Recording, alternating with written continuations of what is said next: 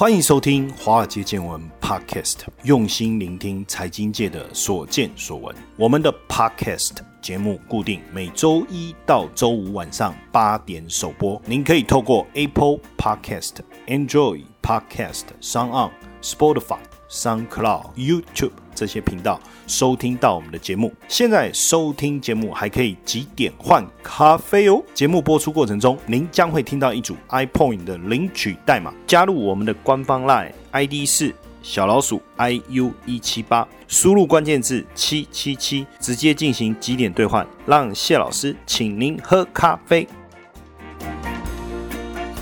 好，大家晚安，欢迎收听《华尔街见闻》Podcast，我是古怪教授谢承彦。哇，今天各位收听到的这个档案呢，是我添购了新的器材所录制的，但我不知道各位听起来怎么样哦。但是我录制的过程中有一种成就感吗？还是有一种喜悦感，或是有一种新奇的感觉？因为以前我们在录这个 Podcast 的时候呢，一开始我们用的设备也不是比较低阶，就是没有那种好像专业录音。式的那种感觉哦，那最近我们就添购了接麦克风的架子，然后又去买了一个真正广播专业人员在用的这个麦克风。哦，拿到的时候那个很沉重啊，很成熟，因为它那个麦克风的重量比我们一般的那种外接式的收音的麦克风啊，哦有质感非常非常多，再加上买了一台新的这个监控设备，哇，投入了非常多的这个资金啊，就是希望说我们录制的这个 podcast 的节目啊，能够有一一个好的品质，然后让大家的耳朵呢听起来会比较舒服。我不知道会不会比较舒服。耳朵如果要舒服哦，就是用那个棉花棒掏一掏哈，那最舒服。好，当然最近黄鸿升呐，艺名叫小鬼的艺人呐，其实大家对他应该都还蛮熟悉的哦。他在住处突然之间猝死，这个最近大家有很多的报道，享年三十六岁，大家也都很不舍。当然，这整个事件也让我们注意到，他当时一个人独自在家哦，那。研判是从浴室走出来的时候不小心滑倒，可是现在整个医生验尸的一个结果，应该就是主动脉剥离啊。当然，因为抢救不及啊，所以大家也很感慨啊。我们当然还是希望大家的平安健康哦。所以现在大家也开始去注意到，就是 Apple Watch 啊，它的功能里面啊有一个跌倒侦测这样的一个功能了哈。那也意外的引起讨论。那过去有没有曾经就是因为 Apple Watch 救了大家跌倒突然倒地，然后保住他的性命，哎，确实是有，因为之前在美国啊，有一个富人。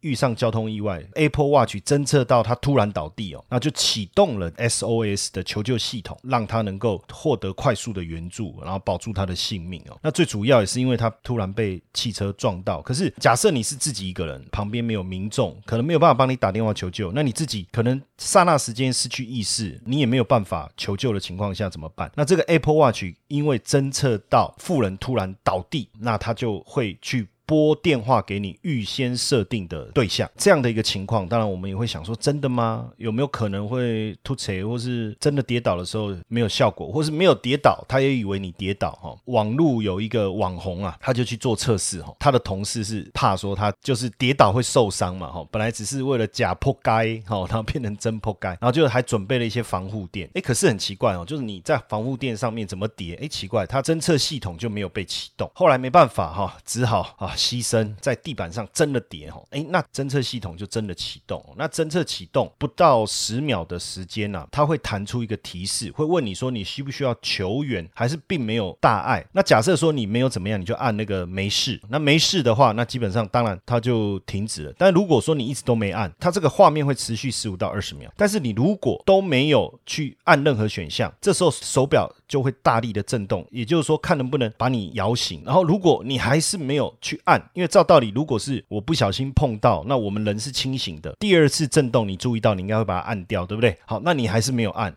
这个时候倒数打给你所指定的联络人，还是打给一一零？当然，因为最近这个事情大家也非常的关注，所以这样的功能也受到大家的瞩目了哈。那过去苹果的 Apple Watch 推出以来，一直都是没被注意啦。简单讲，就是一个配件，而且真的你就是要跟 iPhone 配对哦，你才能使用。但这一次的一个新品变成是说，Apple Watch 未来不用再一定要搭配 iPhone，它本身就是一个独立的一个产品。那甚至呢，也推出了 Family Set Up 的概念，就是如果小朋友啦、长辈啦，他没有 iPhone，他也可以用 Apple Watch 跟家人打电话、传讯息，或是分享他的定位。那这对于就家里有长辈的，或是有小朋友，你怕他乱跑的，哎，那这个时候小朋友下课，那他可以透过 Apple Watch 打电话，那这你也不用担心他身上没有带手机的问题，可以分享定位，那你也就不用担心，哎，小朋友跑到哪里去，会不会被坏人拐走啊？这些问题。那当然呢，这次产品着重在科技世代哦。那父母如果买这个手表啊，给小朋友当生日礼物哦，应该会很开心哦。或可是其实就中了父母的圈套，因为实际上他就不用让他玩手机了，对不对？他可以用 Apple Watch 去做 Apple Pay 跟父母联系，然后定位。因为以前这些功能都要透过手机嘛，那现在就不用手机啦，手机就可以没收了，好，好不好？所以我不知道现在小朋友到底拿到 Apple Watch 会开心还难过。刚开始应该会开心，但是发现说完了，给我白西西啊，给我父母白西西啊，完了又没有手机可以玩，对不？因为这时候手表拿给他，手机收起来，哈，这样子。那当然现在也有跟一些政府单位，像新加坡也跟苹果合作，透过 Apple Watch 来激励居民的行动跟生活能够更健康。这个新加坡政府就是说跟居民讲，如果你带这个 Apple Watch，好，那你下载 APP，好，那你去散步、游泳，甚至就是说参加一些这个防疫的注射的这个活动。哦，还可以获得大概八千三百块台币的一个奖励哦，算是也不错，而且也很有趣。就是说，过去像 Apple Watch 这种东西，对手表的爱好者而言呢，哈，像我就喜欢戴手表，我大概手上唯一的装饰就是手表，偶尔戴戴戒指，因为我不喜欢手上戴太多东西，所以我也没有再戴佛珠。那手表我也会去买我喜欢的哦，比较好的一些瑞士表，但是手表。真正的功能两个嘛，看时间嘛，啊好一点叫炫富嘛，对不对？可是实际上这有什么好炫的？没什么好炫的。反而现在我看这个 Apple Watch 啊更炫，它有这么多的功能，健康追踪功能，我都在想是不是来弄一只 Apple Watch 来戴戴看。但 Apple Watch 的 CP 值到底高不高？我们要来看一下苹果一贯以来的战略哦，就是说让你觉得 CP 值超高的哦。怎么讲哦？因为苹果这个发表会落幕以后，用户都有一种哎高 CP 值的这种错觉。我们讲错觉，就是说到底性价比。是不是这么好？因为现在苹果想要在一条产品线上去维持多个不同价位的产品，确实越来越困难。那以前反正我一年就出一个 iPhone 嘛，一个 iPad 嘛，就这样子就好了嘛，要就买，不要就不要嘛。那果粉基本上应该都会买单了哈。但现在 iPhone 你很难变成说单机打天下了哈。你每年一款变两款，又变三款，接下来你看有 iPhone 十二，大家换手机的频率又没有过去这么高了。然后像 iPad。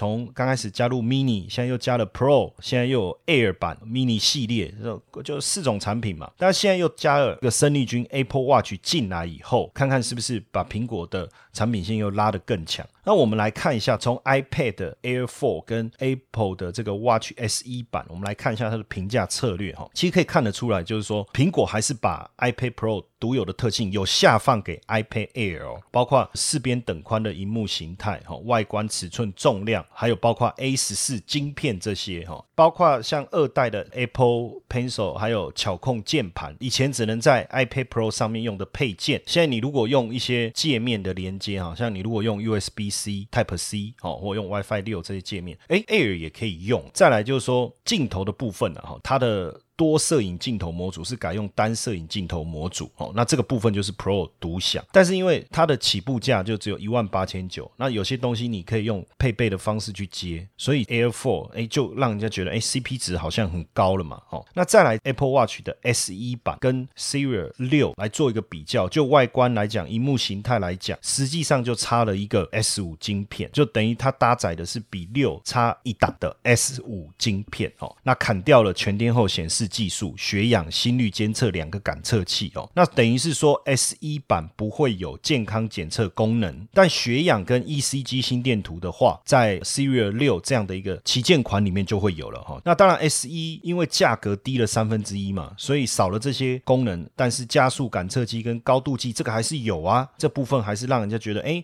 哦很欣慰嘛，我觉得说哎还是很到位的，对不对？所以你可以从这个产品的配置跟定位看得出来，就是评价。产品策略以前在 iPhone 上面用的这种策略，也延续到了 iPad 跟 Apple Watch 减法，然后价格大幅度的减少，而反而让我们有一种 CP 值很高的这种感觉哈。那苹果为什么要这么做？最主要就当然第一个。苹果追求一致性的软体体验，你高阶也好，中阶也好，低阶也好。不论是什么产品，iPhone 啊、iPad 或 Apple Watch，他希望说你的整个感受档次不要差太多，A 系的晶片或 S 系的晶片，这样至少确保这个 iOS 的系统的运作都能够很完善，你的体验。使用者的这种体验是好的，像你看 iPhone S 一版跟 iPhone 八一样的单摄影镜头，可是，在 A 十三的帮助之下，哎，人像模式的拍照功能也是可以玩得很快乐啊！哈，那再来，当然就是还有一个就是锚定效应啊，就是说外观当然都是第一位哈，所以你看 iPad airfor 也好，Apple Watch 的 S 一版也好，它跟旗舰产品外观的设计是相当接近，就是说乍看之下，你其实你也搞不清楚它是旗舰版本还是一般版本哦，所以这就一种锚定的一个效。用嘛，所以未来你就慢慢的，你就会以旗舰款来当做一个参考，旗舰款的整个产品形象就带进来哦。所以这种呃锚定的效应也会让用户产生一种错觉，也就是说，你用 iPad Air 4、Apple Watch SE，其实你就投射，哎，你好像其实也是就在用这个旗舰版哦。那所以慢慢的你就会发现说，哎，那 Pro 的优点比较多，那价格虽然贵一点点，好 OK 可以升级。那还没有用的人又觉得说，哎，那也不会差很多，又比较便宜，那我新手就愿意切入到这个 Apple 的产品。那对已经买 Apple 产品的人，他也愿意去升级。哦，就是用这样的一个概念，在个消费者的身上。接下来就是我们今天的彩蛋时间，iPoint 领取代码 C 六八零六。活动详情呢，请到下方的说明栏观看。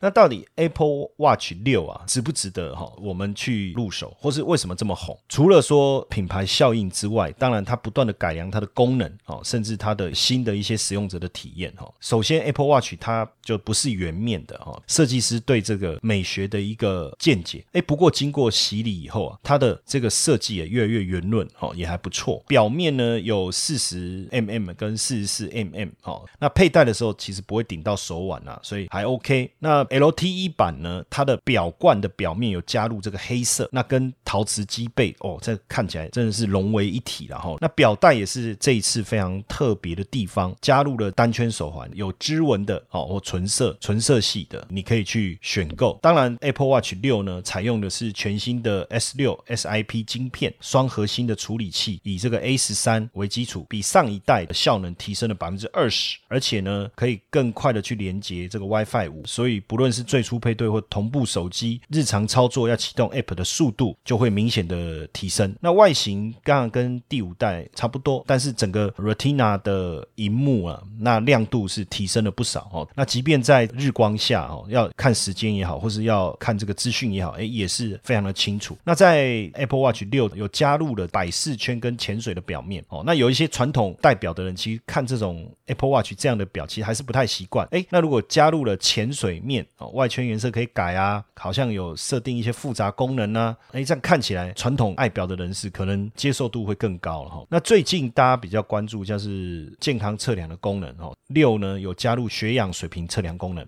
哦，那你手表放在手腕上，平放十五秒，可以测量你的血氧状况。那还有加入智能洗手功能，因为这个也是疫情的关系嘛，哈。那你洗手的秒数够不够？那如果说今天你的洗手的秒数不够，它可能会再提醒你哦。不过动作还是要稍微夸张一点点哦，它才有办法感测。目前实测的结果是这样哦。还有一个就是你也可以做这个 GPS 的一个设定哦，那它也会去看看你回到家有没有洗手哦，这样子，这整个是非常进步的一个地方了。所以整体看起来，哎，好像蛮。值得入手的哦。那现阶段呢，心电图的部分，就 ECG 心电图的部分，已经拿到卫福部的一个许可证哦。那未来搞不好 Apple 的信用卡也可以办，因为台湾的法规是说，因为你心电图功能应该是属于医疗器材嘛，那就跟药事法有关了哈。不过医疗器材管理法草案去年底有三读通过了，就 ECG 心电图的系统属于低风险的等级，所以穿戴装置未来业者要申请认证会比较容易哦。所以可能我。我们在 Apple Watch 上面 ECG 心电图的功能就可以看得到了。那再来就是在美国，它有 Apple Car 的功能嘛？那未来会不会进来台湾哦？那金管会如果 OK 也没有问题，就可以直接申请 Apple Car 了哦。大家会会不会办？因为就变成是一种联名卡的概念了。那如果说你今天对 Apple Watch 有兴趣，现在电信三雄也有推资费方案，像中华电信是搭配它的五 G 购机方案哦，零元入手平价的 SE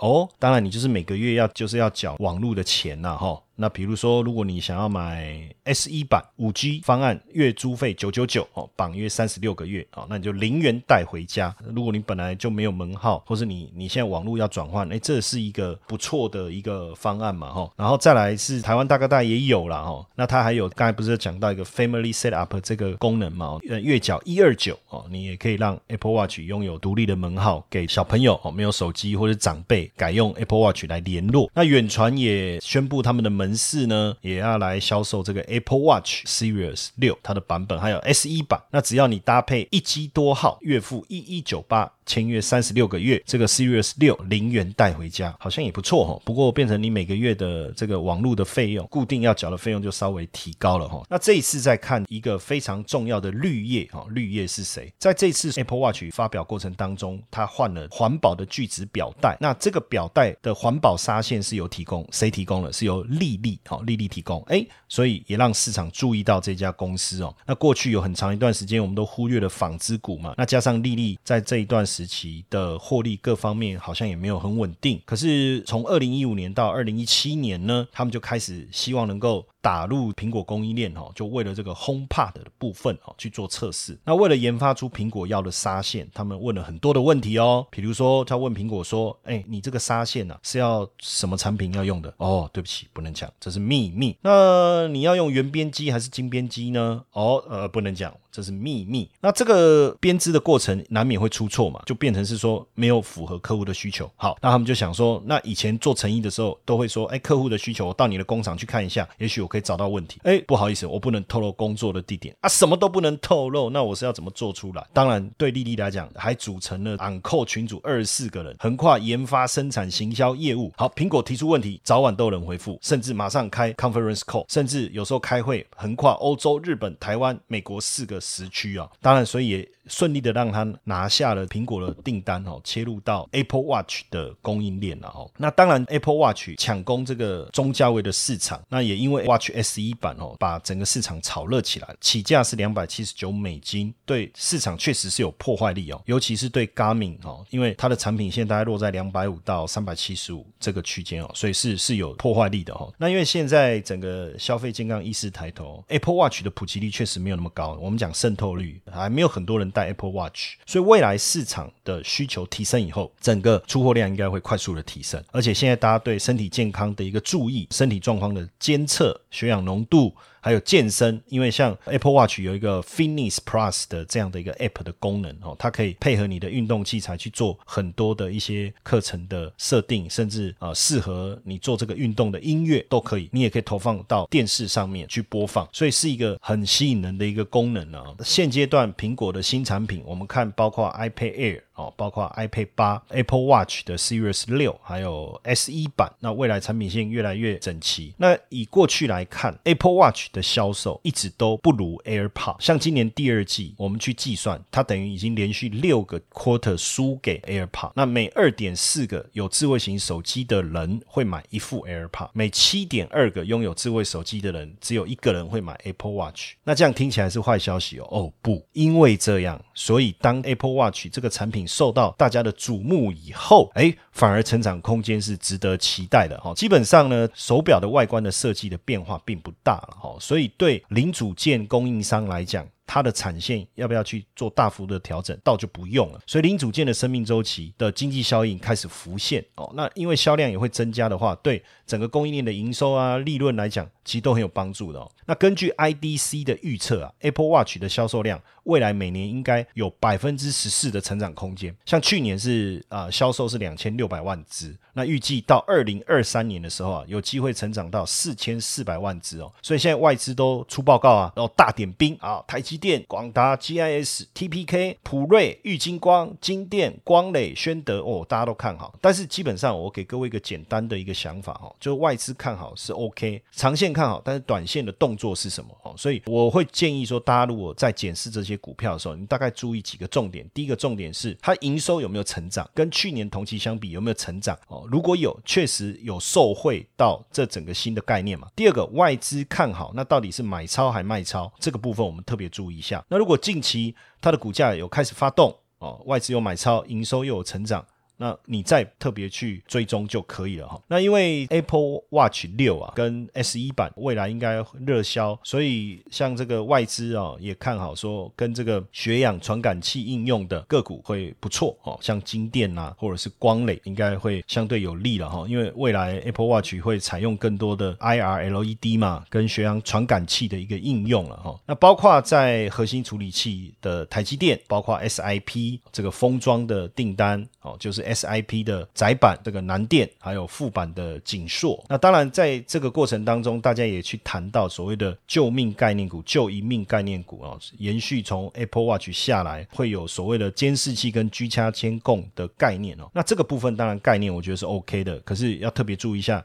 如果是监视器或居家监控的股票，有时候我们去看它的流动性是比较差的，每天的交易量稍微少一点。那实际上获利有没有大幅度跟上，也是我们要特别注意的哈。当然，这里面有一个股票是在我二零一二年出版的《神奇五四三选股法》这本书中，我也特别提过。那我们里面有很多的例子在分享的时候，我也是用这支股票叫做中兴保全，现在叫中保科。那它有一个中保无限家，就是它旗下有个中保无限家，它等于也是规划一个完善的居家。照护的一个系统哦，那因为现在中保科一季大概都赚一块二了哦，获利是相当相当的稳定。那股价最近大概都在八十八十五块上下做一个震荡。那因为它每年大概都配四块的利息嘛，所以就直率来看也还不错。那这股票大概也不会有什么大幅度的呃修正的空间哦。那如果说哎你要存股的话，哎这个股票其实也可以看一看啊，我觉得也可以做一个参考。好，那等一下第二段回来，我们来聊一聊联发科，因为最近大家对联发科奇怪为什么评价这么两极化，原因是什么？我们等一下来讨论。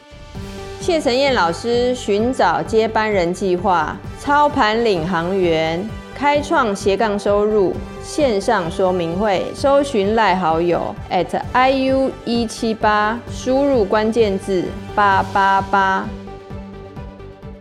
好。最近联发科啊，好像正面、负面的声音都有，而且正负还蛮两极的哦。最近我看外资啊，它是在估说，明年的联发科的五 G 的晶片啊，出货量会倍增，EPS 会上看三十块。而且呢，从今年第二季来看哦，行动装置处理器的市占率啊，联发科是百分之二十六，占第二，较去年同期增加了两个百分点，跟高通呢越来越接近，目前只差百分之三，差距也有缩减。那等于是说，也算还是数一数二嘛，对不对？那联发科的市占也大幅度的领先海思的百分之十六，苹果的百分之十三，跟三星的百分之十三，还有紫光展锐的百分之四。那未来高通市占下滑，也是因为华为的禁令的一个关系嘛。所以如果华为逐步让出手机市场的话，像 OPPO 啦、vivo、小米这些一定会来瓜分，对不对？那到时候当然就是高通跟联发科看谁把这个市场吃下来。那以 Realme 跟小米来看，它所要的市占的部分对谁比较有利？当然对价格比较合理的这个四 G 还有五 G 解决方案的联发科会比较有利哦，因为市场在中国、俄罗斯、中东跟非洲，联发科的一个晶片相对来讲价格比较合理啊，应该是比较让小米也好、Realme 也好会比较有兴趣。所以从今年下半年，我们当然看到五 G 联发科的市占也是不断的提升。明年在五 G 晶片的一个出货，有机会达到一点五亿套，所以明年有机会赚三十八块哦。所以外资是说，哎，买进平等。但是这个很奇怪哦，就是说另外一个外资啊，就突然这个发表了一个看法，因为我们刚才讲外资认为说，哎，税后存益上看九三十八块的话，目标价有机会来到九百块钱。可是呢，天风证券的郭明启他说，哦，不不不，绝对不是这样。或许它五 G 的晶片啊，销售啊会成长，但是即便是加上 OPPO、vivo 跟小米的出货量，还是没有办法抵消华为流失的部分。最主要的关键是什么？主要还是产品高阶、低阶的问题。为什么呢？华为的产品呢，就联发科出给华为的是属于中高阶的，未来出给 OPPO 这些呢、小米这些呢，属于比较低阶的手机。所以如果低阶的手机的占比提高，高阶的占比降低的话，那毛利率的部分，整体的毛利率会受到冲击。所以呢，明年的毛利率可能会降到三十趴，可能会比市场普遍认为的四十跟五十还更少。当然，还有一个重点就是联发科对小米啊、OPPO 啊、vivo 的议价能力比较低，所以利润也会比较低。哦，像郭明奇就举例说，像联发科提供给华为的五 G Type C 的每一个的售价是二十五到二十七块，高通它的。售价是十七到十九，所以你看哦，它的毛利就还不错，对不对？可是未来如果卖给 OPPO 这些啊小米他们的话，单位售价可能十五到二十块。未来不论谁当美国总统哦，实际上在美国利益优先的一个政策之下，华为的禁令大概两个结果：第一个没有供应商可以出货；第二个只有高通可以出货。呃，有可能是这样哦。虽然说现在大陆的半导体政策未来是一个非常重要的一个国家的主力的一个发展，可是要多久的时间我们不知道。当然，如如果真的很快的就让它有这个低阶的产品出来的话，那这个部分大陆的品牌就会采比较低阶的产品，就会采用国产的晶片。那这时候就会影响到谁？就会影响到联发科哈。所以郭明奇啊，他是直接预言说，它的整个利率会大幅度下滑，目标价四百块啊，四百块。哎，可是实际上我看外资哦，真的也不是一面倒的认同这个讲法啊，就是说四百块的这个讲法哈。那个摩根斯坦利哦，他就提出反驳，他说联发科五 G 晶片啊，没有错，毛利可能会被压缩，可是单位利润啊，哎，比四 G 高啊，而且过去两年呢，非手机的业务是越来越好，包括华为的经理其实根本就不会去妨碍联发科在大陆整个晶片占比的一个成长。或许市场的竞争让联发科的毛利率会承受压力，大家先说，呃，有可能毛利率只剩下三十一趴，哎，可是别忘了联发科还有其他高阶晶片哦，那四 G 晶片的毛利也提升哦，所以要守住四成的毛利率，毛利率就是营收减掉成本所得到的数字叫毛利率嘛，应该还是能够维持在四成。有时候毛利率一降啊，就算营收成长，有时候获利不见得能跟上啊，所以为什么大家看毛利率看得这么重要了哈？那摩根斯坦利也提到，他就说联发科低阶晶片的毛利率是三成嘛，单位利润是只有五到六块，高于毛利率，但是这个单位利润还是比这个四 G 虽然毛利率达到四成，利润只有三到四块来看，还是比较好了哈。那而且未来如果五 G 真的商转的话，毛利率很容易就有机会冲到五成附近，所以摩根斯坦利就是不认同郭明奇的一个讲法了哈。那当然有的外资是看九百，有的外资看四百，那对我们这个一般投资人来讲要怎么看？以目前来看，外资报告里面讲到的四 G 的一个部分哈，它的竞争对手高通一直在扩大市占，要跟联发科来竞争哦，价格已经先降了，希望能够跟联发科能够去竞争哦。不过呢，我们去看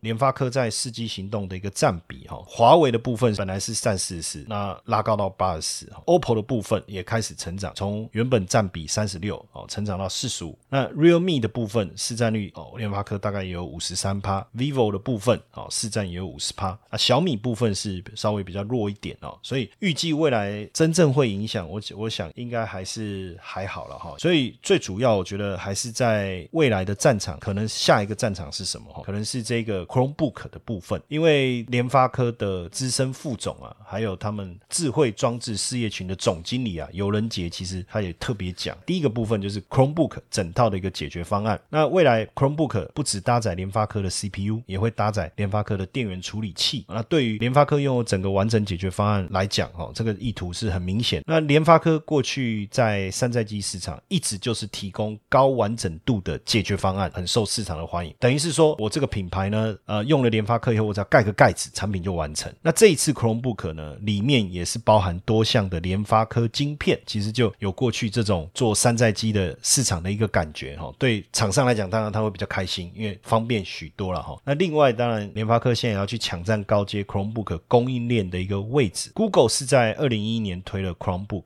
哈，虽然市场上 Mac 跟 Wintel 的电脑卖得很好，但是 Chromebook 开始渗透到教育业。产业最主要就是平价、轻便、能够上网这样子的功能。那预计今年大概可以卖两千四百三十万台，比去年的一千七百万台大幅成长四十二趴。所以对供应链来讲，它不是说看到现在大家要不要买 Chromebook，而是看到整个未来的潜力。哦，那联发科当然在整个 Chromebook 的领域，从低阶、中阶到高阶都有相对应的一个产品。这对联发科来讲是一个非常好的一个机会。从手机再切到笔电整个产业，也让我们对。联发科产生很多的一个想象了，当然很多人说，哎，有可能吗？可是别忘了，以前联发科是做光碟机的，所以他对个人电脑产业其实是相当熟悉的哦。所以如果真的要切入到笔电产业，我觉得并不是一件很困难的事哈。那再来，当然也是联发科的一个多角化经营哦，包括过去长期专注在消费电子，像音箱啊、扫地机器人，好，那这个产品就不限于手机了啊，包括资料中心的处理晶片、车用电子的晶片，加上这次的 Chromebook 的合作，也让它的整个业务面啊更广泛了哈。那所以这样应该到底怎么去看联发科哦？实际上，当我们在看这些报告的时候啊，我们当然仔细去解读哦，也会发现这些报告。讲的其实都有道理，确实没有错，毛利率会下降，可能像国民起降，但是呢，也像摩根大通所讲的，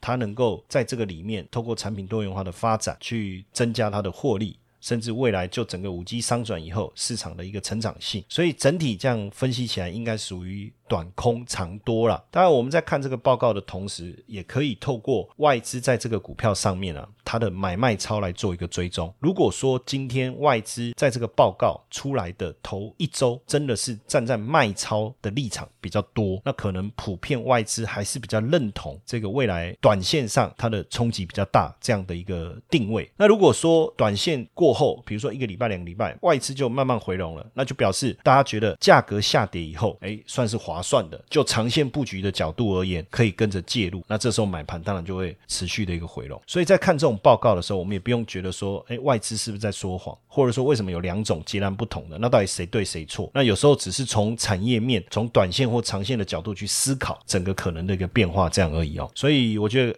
研读外资的报告还是很有帮助。那这次我们用联发科来举例，让大家了解一下，顺便讲了一下外资看法的一个内容。那也希望。让大家去学习说，哦，原来法人是这样在看资料哦。因为过去我在基金公司啊担任研究部主管的时候啊，你说我们真的要去写这些报告，要去采访这些公司，要取得这么多的这个内部的一个细节啊，其实也不容易。所以我们当时也是会大量的阅读其他外资圈也好、内资圈也好所写的这个报告嘛。那我们再从这个报告当中啊去抽丝剥茧。但有时候你会发现，哎，这报告怎么都那么像？因为原来是复制贴上，他有时候是把英文翻成中文啊，就写成报告提供出来。那当然这个。也没什么不好，只是说你在看报告上的时候，你更能够一致性的去看到说大家的想法，因为他会贴他的，那就表示他支持他的论点嘛，哈，这个也是挺有趣的哈，所以我觉得也不用一味的否认外资的报告了，就是你只要再搭配一下他的买卖超的部分，因为有时候嘴巴说不要，哎，身体还是挺老实的，哈，对不对？好，OK，